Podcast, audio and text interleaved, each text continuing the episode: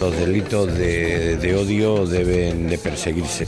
Tiene que haber libertad de expresión y que no es compatible con la democracia que determinados temas no se pueda tocar o que no se pueda hablar de determinados temas. Nos quieren silenciar y un paso atrás. Estado de estado policial. Nos quieren presos de su ignorancia, fuego y rabia. Pues entonces no lo llames democracia. La censura es la herramienta más sencilla que tienen los que saben que carecen de razón. La censura es un arma quebradiza que siempre los tiempos termina señalando como inmunda. Sin embargo, siempre la usan los poderosos en los comienzos de su reinado y también en su decadencia. La señal más evidente de que la censura está triunfando la encontramos cuando la autocensura empieza a convertirse en un comportamiento cotidiano, en algo tan normal como mirar a los lados de la calle cuando cruzas. Entonces, el verdugo ya ha empezado a habitar en nuestras cabezas que los Borbones han robado está en los libros de historia. Pero dice un juez que esa frase no puede estar en una canción. Y le meten tres años de cárcel a Baltonic por injurias a la Casa Real. ¿Y las injurias de las casas reales borbónicas a los españoles?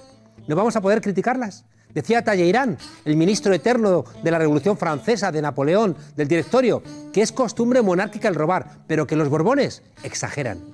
Lo leí en el Fouché de Stefan Zweig. ¿Van a censurar el libro? Censurar un libro es lo que ha hecho una jueza con Fariña, el libro de Nacho Carretero sobre narcotraficantes, porque salía alguien del PP. Si no bastara, en Arco han decidido retirar una obra de Santiago Serra. Esta, censura preventiva. Salían fotos de este tipo y los responsables han decidido que no quieren líos. El año pasado, el mismo autor mostró en Arco dos esvásticas. Ni al PP ni a Ciudadanos les pareció mal. Les molesta más la foto de Bódalo de los jóvenes de Alsasua o de los presos políticos catalanes. Margarita Robles, a mi pesar, porque la considero amiga, portavoz del PSOE, ha dicho que no le parece mal que se retire la obra de Serra si sirve para tranquilizar el ambiente y la crispación. Claro, ya sabemos que el fascismo gasta muy malas pulgas y que no hay que enfadarle. Luego los mismos se emocionan con Churchill diciendo We shall never surrender, nunca nos rendiremos. Igual es porque ya se han rendido. Los socialistas debieran haber aprendido qué pasa cuando no le plantas cara a los enemigos de la libertad. Bienvenidas, desobedientes.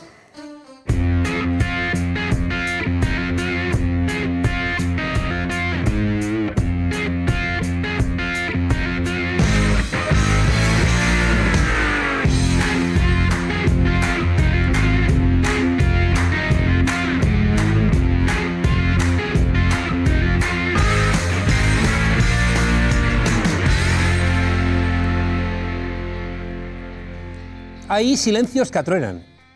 Y si tienen que ver con las mujeres, más. Y si encima tiene que ver con las mujeres mayores, ni te cuento. Y si encima tiene que ver con la sexualidad de las mujeres mayores, uy, entramos en colapso. Pero hay mujeres valientes que se atreven a decir que ese silencio roba libertad y roba alegría. Y escriben libros. Y para acabar con ese tabú, tenemos hoy aquí a escritora y psicóloga Ana Fresas. Muchísimas gracias por estar aquí con nosotros. Gracias a vosotros por invitarme. Un mito, el tema de la sexualidad de las mujeres posmenopausia. Un tabú. Realmente es como un límite social muy fuerte. ¿Qué hace sobre todo el mito de la sexualidad femenina? Porque si la sexualidad femenina estuviera más o menos aclarada, quizá ¿no? ese tabú cobraría otros contornos, pero es como, como, como tú dices, ¿no? un tabú que viene sobre un mito entonces. Sí, sobre el mito de que, por ejemplo, la menopausia supone el fin de la sexualidad, ¿no? O el fin del deseo, o el fin del placer, ¿no?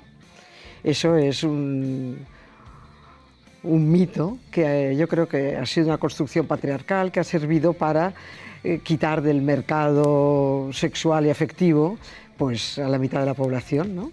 Me ha gustado mucho en el prólogo eh, que rememoraban ¿no? a, Maruja Torres, ¿no? celebrando, ya ha llegado a la menopausia, por fin libre, voy a poner en un barquito ¿no? las compresas, los espermicidas, todo, ¿no? y a partir de ahora disfrutar. ¿no? Claro.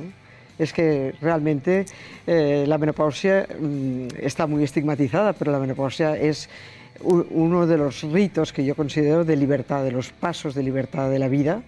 Uno es el divorcio o la separación, otro es la jubilación y desde luego la menopausia es un espacio de libertad para las mujeres. ¿no?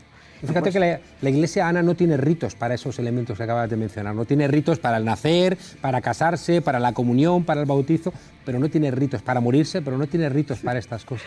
Y para la libertad nunca ha tenido ritos la iglesia. No ayuda. Ha tenido siempre castigos para la libertad. Ay, ay. Oye, como que te enfada decir, ¿cómo que no hay sexo después de los 50? ¿no? Hay como, como un enfado que dices, pero, pero ¿esto qué es? ¿no? Sí, bueno, es un, como una curiosidad, ¿no? Es decir, un día digo yo, bueno, a ver qué dicen las mujeres, porque Hmm. claro, eh, mucha teoría de gente que, que no ha hablado con las mujeres, ¿no? Entonces dije, bueno, un día voy a ver qué me cuentan mis colegas, mis compañeras, mi gente, ¿no? Y bueno, 729 mujeres me han contado sus experiencias, que es bastante. Son las que cuentas aquí en, en este libro, sin reglas, ¿no? Como, como jugando, ¿no? Con, con- con la erótica y la libertad femenina en la madurez. Recuerdo una frase que me gustó siempre mucho de, del Juan de Mairena de Machado que decía, hay cosas que sabe Onan que desconoce Don Juan, ¿no? Hay como una reivindicación de la masturbación femenina como un espacio, bueno, pues muy De libertad. satisfactorio, ¿no? Y de libertad. Sí. Realmente la, la masturbación es la práctica que más se mantiene a lo largo de toda la vida, la que, la que realmente se mantiene siempre desde muy jóvenes en las mujeres que lo descubren, porque otras mujeres tardan en descubrirlo, ¿no? Pero la masturbación se mantiene a lo largo de toda la vida y es la práctica realmente más satisfactoria para las mujeres, con sus intervalos de otras relaciones y otros, quiero decir, de, de otros aditamentos, ¿no? otros condimentos. Pero la masturbación, yo creo que incluso, bueno, hay estudios que la consideran como un elemento de salud pública, ¿no? O sea, que debería recomendarse la masturbación como un elemento de salud y yo digo que es un espacio de libertad muy importante. Yo estoy muy de acuerdo. Eh, me gusta cuando dices menos drama y más pasión, ¿no? Bueno, que te lo dicen las mujeres con las que has hablado, ¿no? Es decir, dramatizad menos y, hombre, y apasionaros un poquito más. Sí, es muy gracioso porque eh, el hecho de que las mujeres reivindiquen, o sea, digamos, una de las quejas que tienen, ¿no? o de los reclamos, ¿no? Eh, que quieren más. O sea, las mujeres eh, después de los 50 con la fama de asexuales o frígidas y todo esto, bueno, pues en realidad también hay quien no quiere nada, ¿eh? que eso también es un espacio de libertad, pero hay un, un deseo de pasión bastante importante. Hay un elemento que tú estableces, es decir, es que lo que no tienes que hacer es una plantilla para todo el mundo igual, ¿no? Exacto. O sea, deja que cada uno tenga la sexualidad que le dé la gana. Exacto. Del cero al infinito. Claro. Es decir, Oye, eh, ¿el cine ayuda a todo este tipo de, de- de- de tabúes, a todo este tipo de, de ocultamientos, a esta idea de que si envejeces ya no puedes ser guapa? Sí, yo creo que, que el cine y los medios de comunicación son muy castigadores con la vejez de las mujeres, ¿no? Eh, no ves presentadoras de más de 40 o de 45 años, no ves anuncios que no sean absolutamente horrorosos con personas mayores, especialmente con mujeres. De todas maneras, también es verdad que ahora hay algunas actrices que yo creo que, que tienen un papel importante, Susan Sarandon, Meryl Streep, yo qué sé, es decir, otras mujeres, Pilar Bardem, mujer, la Rosa Sardac, que son gente mayor que está reivindicando una presencia, una presencia significativa e interesante, ¿no? Mujeres que, que apetece ver, ¿no? Jane Fonda. Mm. Me ha gustado mucho en algunos espacios, ¿no? por ejemplo en el País Vasco, eh, cómo en esos lugares de, de mujeres autogestionados se encuentran con estas necesidades, ¿no? mientras que si están gestionados por el Estado o si están gestionados por hombres, claro, como que este tipo de cuestiones como No que desaparecen. ¿no? Eh, me gusta también mucho ese planteamiento de, de las habitaciones separadas, ¿no? como una, una posibilidad ¿no? de la convivencia a partir de determinada edad que, que dices, bueno, yo quiero mi cotidianidad, ¿no? pero mm, también quiero mi cariño. Claro. Yo creo que en, en otro libro mío, en Las Frescas, hablo también del tema este de, de cómo teniendo, tú puedes tener habitaciones separadas, pero realmente tener intimidad, tener eh, piel, tener contacto y, y tener tus propios, porque al hacernos mayores vamos teniendo nuestras propias manías, ¿no?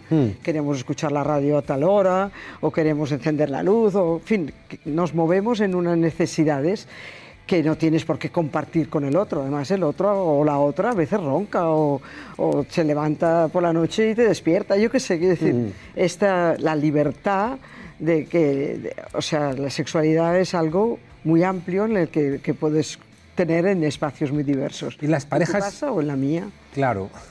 En las parejas de larga duración, como que crece el afecto, ¿no? Pero baja el interés sexual.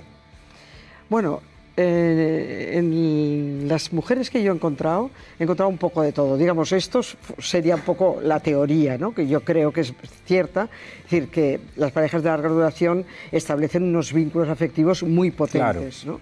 Muy potentes. Se, se han sabido ir negociando la relación, porque las relaciones se transforman a lo largo de los años y, y requieren renegociaciones. Y en esta renegociación, las parejas de larga duración tienen un plus, que es la confianza, el afecto, la, la ternura compartida, tal y cual.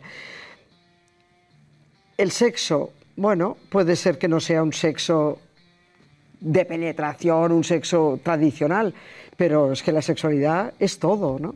La sexualidad es la piel, la sexualidad es el afecto, es la mirada, es el respeto, es la dignidad, ¿no? Es, es No hay menos cariño porque no hagas el salto del tigre desde lo alto del armario Igual hay a más. partir de una determinada edad. Igual ¿no? hay más, cariño. Oye, insistes en el. Y se menudo susto. ¿Qué haces ahí arriba? Eh, eh, insistes en el, en el, en el libro eh, que trabajar cansa, ¿no? Como dice Isaac Rosa, ¿no? Y que eh, estas jornadas laborales y, y esta tarea extra. ¿no? Eh, hace que, que la sexualidad también se vea resentida. Mucho. Es- esto ha sido uno de los hallazgos que más me ha sorprendido. Y es, el, por ejemplo, gente que te, me contestaba la encuesta y decía, es que no tengo tiempo para tener sexualidad, es que no tengo, estoy estresada, no quiero saber nada de esto. O sea, ¿o qué deseas? Deseo tiempo, deseo tranquilidad, deseo poder encontrarme con mi pareja. Es decir, mm, yo no había pensado tanto en el, en el aspecto estresa- del estrés como algo agostante de la sexualidad. Me dicen desde control que a ellos les pasa exactamente lo mismo. Eh, Ana, eh, la huelga del 8 de marzo está siendo importante, ¿verdad? Uno tiene la sensación, yo tengo la sensación, fíjate, que, que teníamos como en el ambiente cuando el 15M, ¿no? Es decir, que como que algo se estaba gestando, ¿no? Esta huelga del, del 8M, eh, esta reivindicación de las mujeres, parece que está significando algo novedoso. Yo creo que sí, yo creo que ya el año pasado se planteó una huelga, pero todos los procesos que implican rupturas importantes necesitan un tiempo para producirse, ¿no? Esto lo sabes tú mejor que yo, ¿no? Y así, de la misma manera que el feminismo, que ahora está en boga, ha necesitado casi 100 años para encontrar un espacio de normalización ciudadana, ¿no? Pues yo creo que la huelga de las mujeres mm, va a tener su repercusión, no tanta como debería, pero año tras año llegará un año en el que realmente Mm. Estamos en el un- 8 de marzo separará Claro. a todo el mundo. ¿no? ¿Estamos en una nueva fase del feminismo? Sí, yo creo que sí. Yo ¿Dónde lo identificas tú eso? Bueno, yo creo que hay eh, un orgullo de ser feminista frente a la vergüenza de ser feminista, ¿no? O sea, antes la gente decía, yo no soy feminista, pero estoy a favor de la igualdad. eh, o sea, no soy feminista, o sea, no me tildes de, ¿no? En cambio ahora, pues mujeres de todas las edades, ch- chicas jóvenes y tal, es- se sienten orgullosas de ser feministas. Dicen, yo soy feminista, ¿no? O por ejemplo, nosotras tenemos una tertulia feminista que llamamos Las Frescas y yo me encuentro con chicas por la calle que me dicen, o mujeres de mi edad, ¿no? Que me dicen, oye Ana, yo también soy una fresca, ¿no? Las que no parece que son muy frescas o son frescas en otro sentido eh, son Cristina Cifuentes, muy fresca, como su partido en cuestiones de dineros públicos, o Inés Arrimadas, que dicen que esta huelga no les interesa porque dicen que, que son políticas y que, y que son mujeres contra mujeres. Bueno, yo creo que las mujeres de la derecha tienen muchos problemas en todo lo que tiene que ver con las reivindicaciones feministas, ¿no? O sea, se pueden declarar feministas, pero en realidad lo que te declara feminista es tu práctica, ¿no? Oye, eh, ¿cómo notas el diálogo entre las mujeres mayores y las mujeres jóvenes? Yo lo veo bien. ¿Existe ese diálogo? Yo creo que sí. Te lo planteo porque el Partido Popular, creo que es una lógica en toda Europa, está enfrentando a los pensionistas con los más jóvenes, está generando ahí una suerte de, de, de granero de votos en los más mayores, ¿no? pero al mismo tiempo frena su futuro al no conseguir que los jóvenes puedan trabajar, cotizar a Hacienda y por tanto poder financiar las pensiones. Y creo que esa confrontación no sé si se traduce también en un desencuentro en otros ámbitos de nuestra vida. También creo que hay muchos encuentros. Es decir, yo creo que en este momento hay en muchas veces es más fácil la relación de la primera y tercera generación, o sea, lo que corresponde a los abuelos y abuelas y las nietas, que a veces las madres y padres con los, con los hijos e hijas. ¿no? Yo creo que, que, por ejemplo, en nuestra tertulia de las frescas tenemos gente chicas de 14 y gente de ochenta y tantos, ¿no? O sea, es decir... Y, hay diálogo. Y hay un diálogo, y hay una participación, y hay una comunidad de intereses. Los jóvenes son muy desprejuiciados. En cuestiones sexuales yo creo que eso también puede ayudar, ¿no? A la gente más mayor. ¿Tú crees que son tan desprejuiciados? No estaría, yo no lo no pondría Yo les la mano noto más desprejuiciados que mi generación, sin duda. Tú Te dudas, ¿no? llevarías alguna sorpresa, ¿eh? Porque Sí. crees que hay, hay una, una marcha atrás de alguna manera. No, yo creo que, que no ha habido, no hay una auténtica educación sexual. Hay grandes sexual. avances, no los ves. Y por lo tanto, yo creo que las generaciones no crecen en libertad y, en, y en conocimiento. Lo que te da libertad es el conocimiento.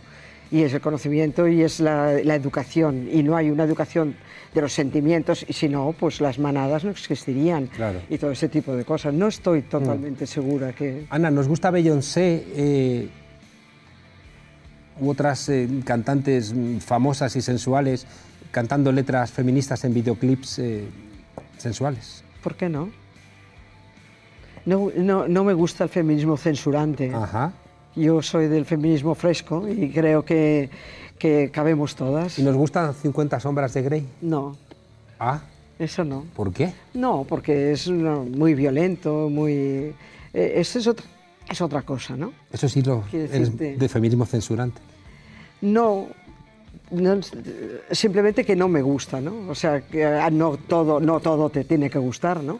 Entonces puede haber cosas- ayudado a gente, aunque sea, es verdad, ¿no? Con un feminismo, es verdad, violento, machista, pero que de alguna manera parece que rompía parte de esos tabúes, Bueno, pero ¿a costa de qué? pagando un precio alto. Claro. Claro. Entonces, eh, yo creo que cabemos mucha gente dentro de, de lo que es el proceso de libertad de las mujeres, ¿no?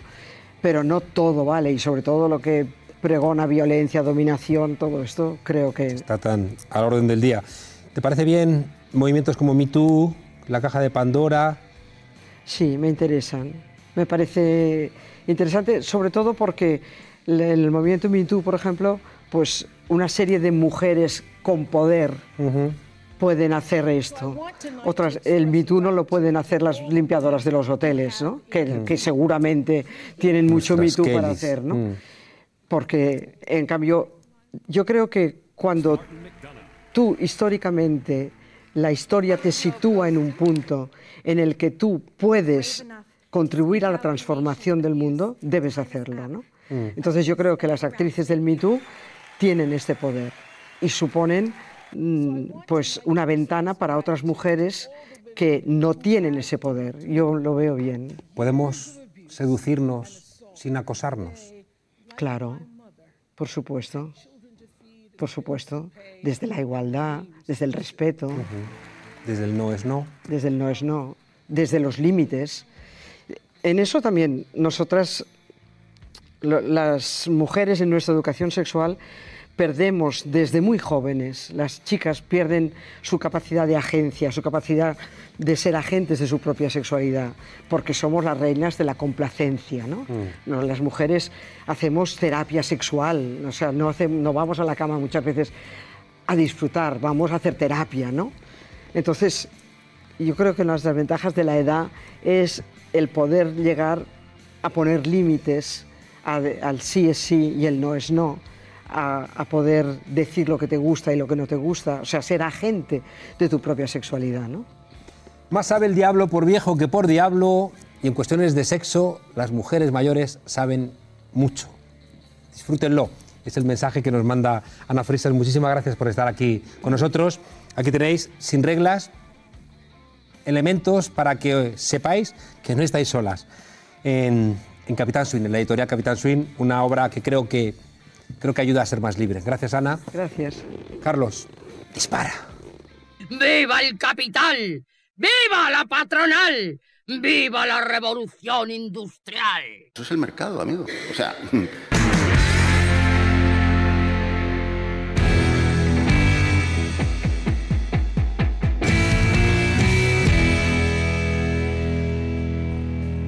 Venga. Hoy toca, como bien sabéis, acordarnos de nuestros hermanos de América Latina. Y tenemos a la persona ideal, tenemos a una persona valiente, con conocimiento y que, y que es capaz de ayudarnos a esa tarea pendiente que es juntar a los dos continentes. Pedro Brieger, buenas noches desde aquí, desde Madrid, a las 21.35 de la noche. ¿Qué tal? Un gusto conversar contigo, Juan Carlos. Cuatro horas menos en Buenos Aires, seis horas menos en Bogotá y así podríamos seguir comentando los usos horarios de América Latina. Cuéntanos, querías comentarnos qué pasa con, con el continente brasileño. Sí, porque vos fíjate, Juan Carlos, que la decisión del presidente Temer de militarizar el estado de Río de Janeiro el viernes ha provocado un verdadero cimbronazo en la política de Brasil. ¿Qué significa esto? Que un general del ejército va a ser el interventor del estado de Río de Janeiro en temas de seguridad pública hasta el 31 de diciembre de este año, directamente subordinado al presidente. ¿Cómo lo justifica Temer? Que el crimen organizado casi controla al Estado. Ahora, ¿qué pasó en estas últimas tres o cuatro semanas? ¿Hubo acaso enfrentamientos entre bandas de narcotraficantes? ¿Hubo violencia? ¿Asaltaron supermercados? No, nada por el estilo. Lo único que pasó de importante fue el carnaval y en el carnaval hubo muchas manifestaciones de protesta en contra del presidente Temer y muchas a favor de Lula da Silva, que hoy aparece como el gran candidato para ganar las elecciones en octubre. Mm. Fíjate qué importante que es esto, Juan Carlos, que la Secretaría de Derechos Humanos, en realidad el Consejo Nacional de Derechos Humanos de Brasil, que es un organismo que existe hace más de 50 años y está vinculado al Ministerio de Derechos Humanos, emitió un duro comunicado de repudio porque dice que va a haber un régimen de excepción en tiempos de paz, una especie de licencia para matar a los militares, legitimar una ideología de guerra para justificar eventuales muertes de civiles. Esto realmente impresiona y es muy impactante. Hoy mereció la tapa al diario El País de, de, de España. Ayer no había ni una palabra al respecto, pero esto es algo realmente muy importante porque estamos hablando de una muy fuerte militarización de un gobierno que no fue electo, hay que recordar que Temer no fue electo, y que está haciendo lo imposible para que Lula da Silva no se pueda presentar en las elecciones de octubre. Qué involución, Pedro, y además con la experiencia histórica de lo que ha significado en términos de violencia, de asesinatos extrajudiciales, es terrible. Y mientras tanto en Argentina se prepara una gran marcha obrera contra, contra la política interminable de ajustes del gobierno de Macri. Ya hubo, acaba de finalizar hace minutos nada más, fue una marcha muy importante de varios sindicatos, organizaciones sociales, eh, obviamente repudiando las políticas de ajuste. Tal vez los que están en España, que no están acostumbrados a los procesos inflacionarios como lo conocemos nosotros, eh, no van a poder creer que algunos productos básicos o la luz o el agua han aumentado desde que Macri llegó al, al poder en un 700%, Madre mía. en un 500%, cuando los sindicatos están negociando en, en lo que se llama las paritarias para poder conseguir un aumento salarial, un 15% o un 10%, que es lo que ofrece el gobierno. Y Juan Carlos, no hay que ser un experto en economía para saber que si a vos te aumenta la luz, el agua, el teléfono, la salud privada, el colegio, el transporte público, un 200, 500%, si a vos te aumentan el salario el 15%, y bueno, vas a estar peor. Por eso la manifestación de hoy, que fue importante y las calles siguen jugando un rol en la política mundial, te diría, a pesar de que el gobierno insiste en que hoy la política no se hace en las calles, que las calles ya no importan, es lo que suelen decir los gobiernos para minimizar una manifestación masiva en su contra, por supuesto. Claro, no quiero ni imaginar en España que piensen la gente que nos está escuchando que se multiplicase por dos, por tres, por cuatro, por siete la factura de la luz, la factura del teléfono, los transportes, una locura. Eh, Pedro, he estado esta tarde saludando a, al expresidente Zapatero, a Pablo Iglesias, a Alberto Garzón, en un acto ¿no? que, que había en Madrid de apoyo ¿no? a todo lo que ha avanzado Bolivia durante los gobiernos de Evo Morales. ¿no? Y ahora se confirma que Evo vuelve a optar a la presidencia en Bolivia. Sí, efectivamente, a pesar de un plebiscito que hubo, que Evo Morales perdió y donde una gran campaña de los medios de comunicación con muchas falsedades que influyó sobre la opinión pública. Pedro, efectivamente, perdona, sí, escucho perfectamente. Que fue un elemento central de aquella campaña que perdió Evo, que tenía un hijo. Y fue una semana después claro. que se demostró o que los medios de comunicación dijeron, no, no, era mentira, pero fue un elemento central en aquella campaña. Por, por, eso es una muy buena pregunta para reflexionar, eh, Juan Carlos. Sé que no tenemos tiempo ahora, pero seguramente vos con tus invitados lo podrás hacer mucho mejor. ¿Qué es lo que pasa cuando se influye a través de los medios de comunicación por medio de mentiras para incidir en el voto de algo tan importante como un plebiscito? ¿Dónde mm. está el límite de la ética? Claro. No es que yo tenga una respuesta, pero está planteado y lo que Evo Morales ha encontrado es un resquicio legal para poder postularse nuevamente en el año 2019 como candidato a la presidencia. Mm. Bueno, Pedro, seguimos atentos al continente hermano. Muchas gracias por, por dedicarnos estos minutos y hasta, hasta la semana que viene. Y por favor, todos los que están escuchando, no os olvidéis de seguir consultando Nodal como el portal de referencia de América Latina. Pedro, un abrazo. Un abrazo grande para ustedes también, Juan Carlos. Hasta pronto. Saca la artillería, Carlos. Yo me dedicaba a lo que me dedicaba y tenía unos asesores que me ayudaban en estos temas y luego pues me he dado cuenta que, que algunas de estas cosas pues eh, estos empleados pues no les no sabía que estaban con nosotros. Lo siento mucho. Me he equivocado y no volverá a ocurrir.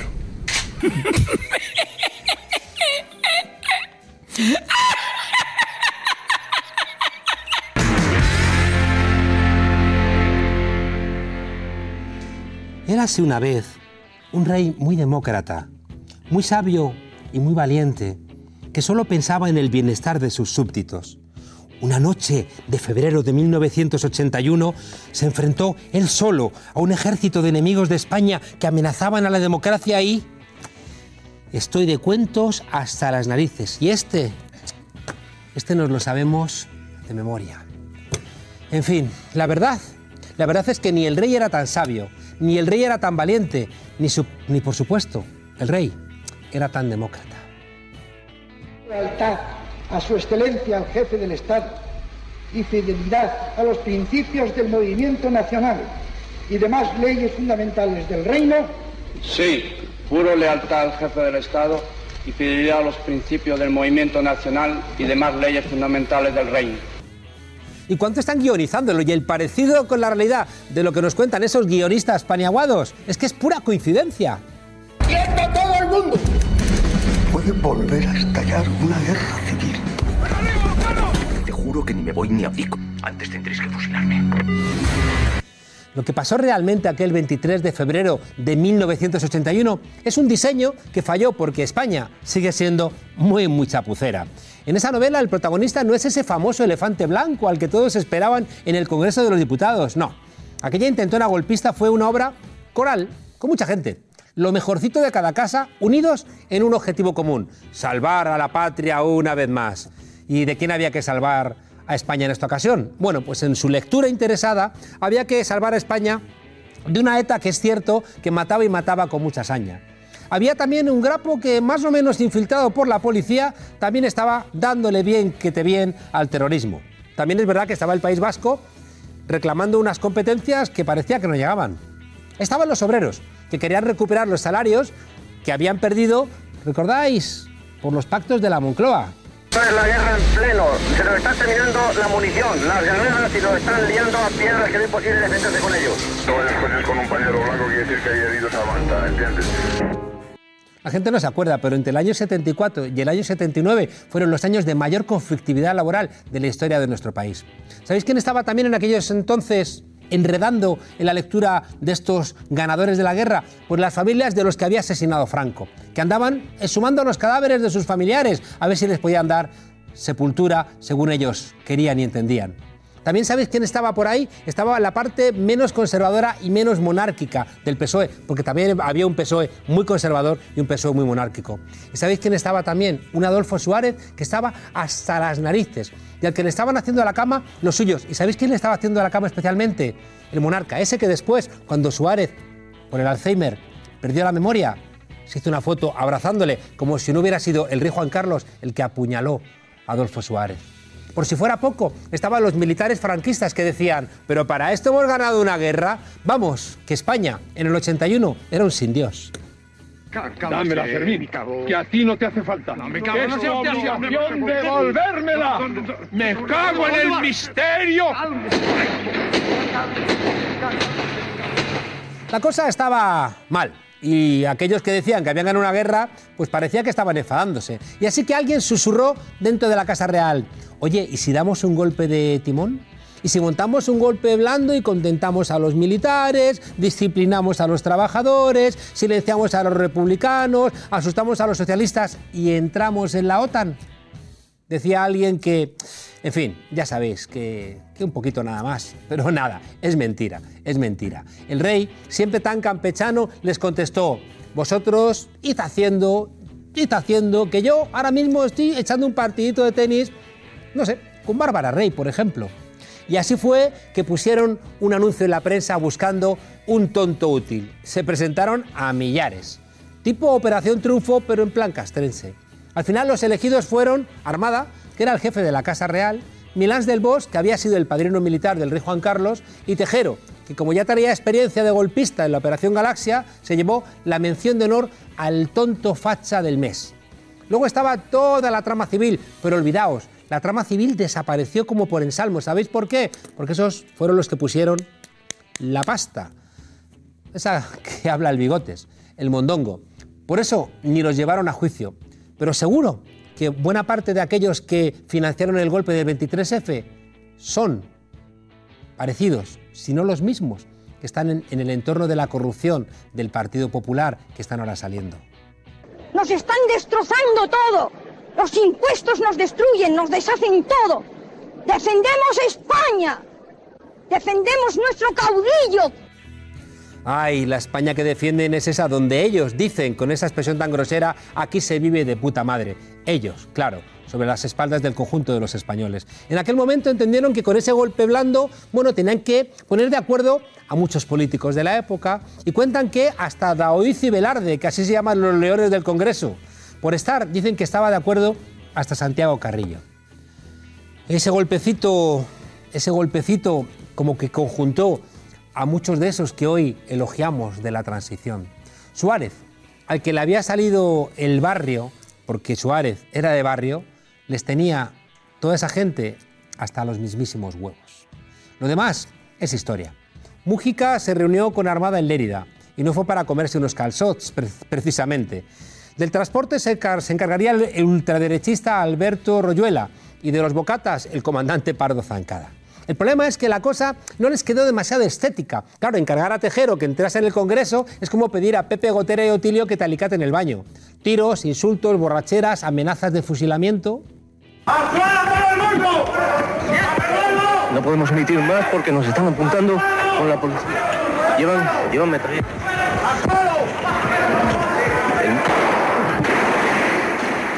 Claro, y cuando Tejero la lía, ¿cómo hacer para pararlo? Incluso había una reflexión en la mente del rey. ¿Esto hay que pararlo o no? Así que el rey Juan Carlos se tomó su tiempo, que las cosas de palacio van despacio. Dicen, dicen. Al final, don Juan Carlos decidió lo único que podía decidir. En 1981, en Europa, no iba a haber ni un golpe de Estado ni un baño de sangre. De manera que ahí terminó el sainete y tras 6, 7, 8 horas, el rey Juan Carlos salió y dijo, cada mochuelo a su olivo, que diría un castizo. A las doce y media, el teniente coronel Tejero se despide de los guardias que le habían acompañado en su aventura golpista y se entrega después al director general de la Guardia Civil. El intento de golpe de Estado termina así. Y colorín colorado, el rey quedó como un héroe pasmado. Paró el golpe, vaya, el golpe que él mismo había cuando menos tolerado en su entorno. Pero no creáis que el, golpe del 23F fracasó, eso es uno de los mitos. Fue un golpe que triunfó en el 100% de sus propuestas. Se frenaron las exhumaciones de fosas. España entró en la OTAN de inmediato. Los sindicatos firmaron por primera vez juntos un acuerdo con la patronal de reducción salarial. Aumentó el presupuesto militar. Se aprobó la LOAPA que luego terminará tumbando el Tribunal Constitucional porque frenaba el desarrollo autonómico. Y el PSOE entró unos meses después en el gobierno suave, suave, suave. Y el rey, ese rey que se había legitimado, pues a seguir cazando elefantes, aunque no se trataba precisamente de elefantes blancos. Lo siento mucho. Me he equivocado y no volverá a ocurrir.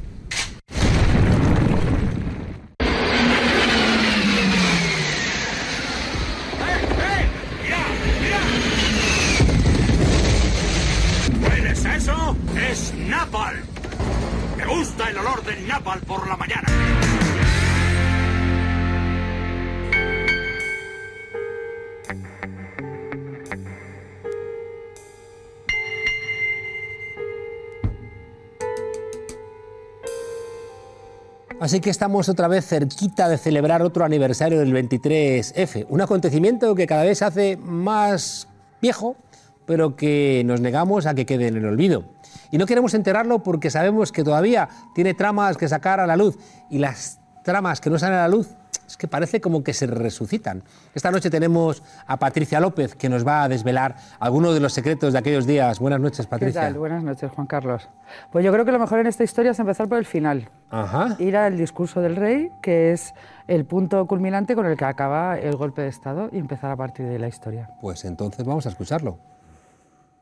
La corona, símbolo de la permanencia y unidad de la patria, no puede tolerar en forma alguna acciones o actitudes de personas que pretendan interrumpir por la fuerza el proceso democrático que la Constitución votada por el pueblo español determinó en su día a través de referéndum.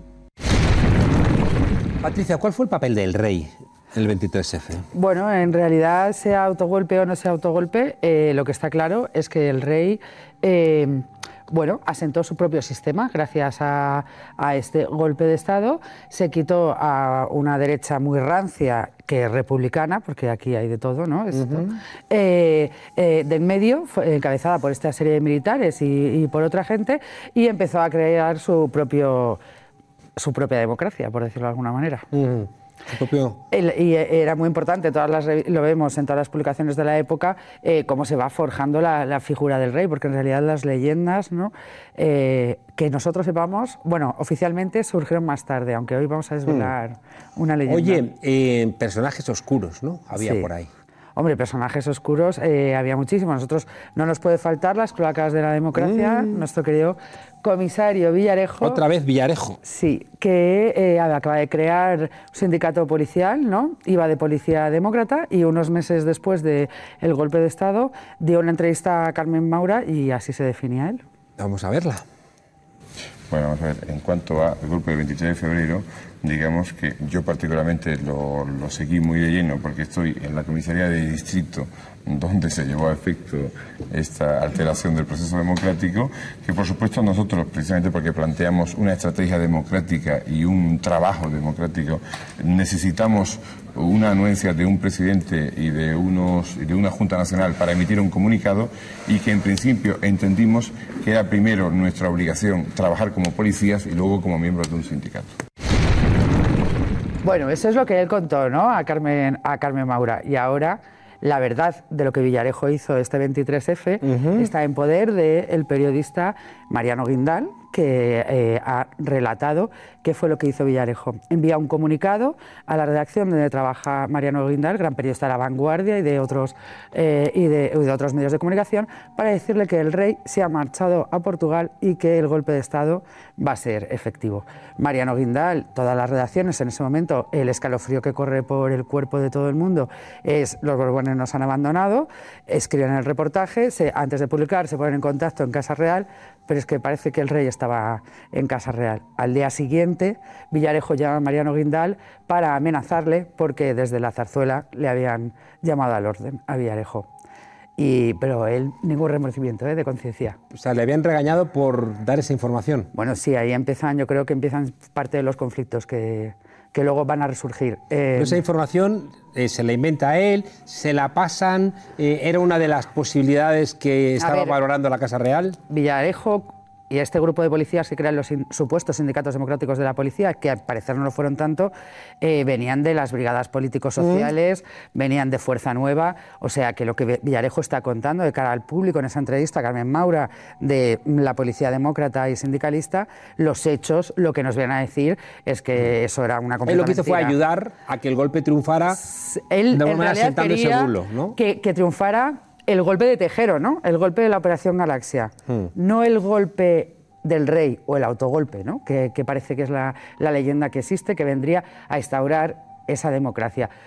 A Villarejo y a los sindicatos policiales en un momento dado, cuando él dice primero trabajamos como policías y nos quedamos esperando, no. Se dedicaron a mandar comunicados a los medios de comunicación para decir que el rey había abandonado a los españoles y que estábamos en manos Mm. de los militares. No sé, no sé, porque, porque mm, no, me, no, no, no, no creas que me convence mucho, ¿no? Porque, porque, porque Franco nombra al rey su sucesor y por tanto los militares le debían obediencia y por tanto, en caso de que el golpe hubiera triunfado, ese golpe venía con rey. Claro, pero es que aquí esto es importante para conocer los cuerpos y fuerzas de seguridad del Estado. Eh, una cosa son los militares, otra cosa es la Guardia Civil Mm. y otra cosa es el Cuerpo Nacional de Policía, que no se convierte en Cuerpo Nacional de Policía hasta después del golpe de Tejero y que estaba formado por la Policía Armada y el Cuerpo Superior. Entonces... Es, es un poco complejo de. Todo de siempre es muy complejo en las cloacas no del Estado. fácil. Pero el- el- lo importante es que Villarejo se quedó sin ningún remordimiento de conciencia. No vamos, va a tener remordimiento Villarejo. Defendiendo que era un Ay. demócrata. Oye, y esta noche, esta noche tenemos que darle a nuestro público Esta noche. algo, y, pero todavía no, no, no, no, no, no, no, no adelantes, no adelantes, no adelantes. Queremos darle una imagen para que, para que se les quede en su retina, igual que cuando ves una barbaridad en YouTube que dices, ¿por qué he visto yo esta barbaridad? Queremos ver a Villarejo con Grace Jones. Uh, mira, mira, mira, qué terrible, qué terrible y ser- no puede la ser, policía demócrata. no puede ser, no puede ser, no puede ser. Así es. Contando en televisión todo lo contrario de lo que realmente había hecho, pero eso sí, disfrutando muchísimo, que es lo que se dedicó a hacer Villarejo a partir de los 80. Esa televisión tenía vida. Oye, eh, venís esta noche en público con una exclusiva. Adelántanos algo. muy poquito rato porque parece que, que la exclusiva va a salir un poco antes porque es crucial para algo que va a pasar mañana en la Audiencia Nacional, eh, es crucial para el caso del proceso, pone en tela de juicio los informes de la Guardia Civil por la cual Oriol Junqueras, eh, Quinform, Cusar, Sánchez continúan en prisión, otros fuera de España y mucha gente imputada. Y va a ser un problema gordo para la instrucción que lleva el Juego de Instrucción número 13, la Audiencia Nacional y el juez Llanera en Supremo. No, pero perdona, que los informes de la Guardia Civil son falsos.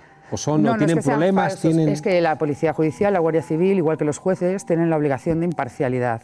El jefe de la instrucción de esta causa, de la Guardia Civil, se esconde bajo un seudónimo en Twitter con la apariencia de un politólogo y se dedica a increpar, avisar, amenazar a sus investigados. Ups, siendo el autor de ese informe. De, de Ay, qué todos esos informes. Ay, Sí. qué feo. Ahora entendemos muchas cosas. Entendemos muchas cosas. Así que atentos a público esta noche. Muchas gracias, Patricia. Y nos ha contado nadie de las cloacas, sino alguien que tiene información que hoy es tu cumpleaños. Así que Sí. Yo como la Constitución, 40 este año. me vas a permitir que no te cante como Marilyn el Happy Birthday to you. Sería un momentazo, ¿eh? Ya. Vamos a esperar. Vamos a esperar 12 meses. Venga, vale, para el próximo. Gracias, Patricia. Hasta luego. Saca la artillería, Carlitos. Me gusta Cataluña, me gustan sus gentes, su carácter abierto, su laboriosidad. Son emprendedores, hacen cosas. Entonces esta ideología, esta ideología, ide- maravillosa ideología apocalíptica.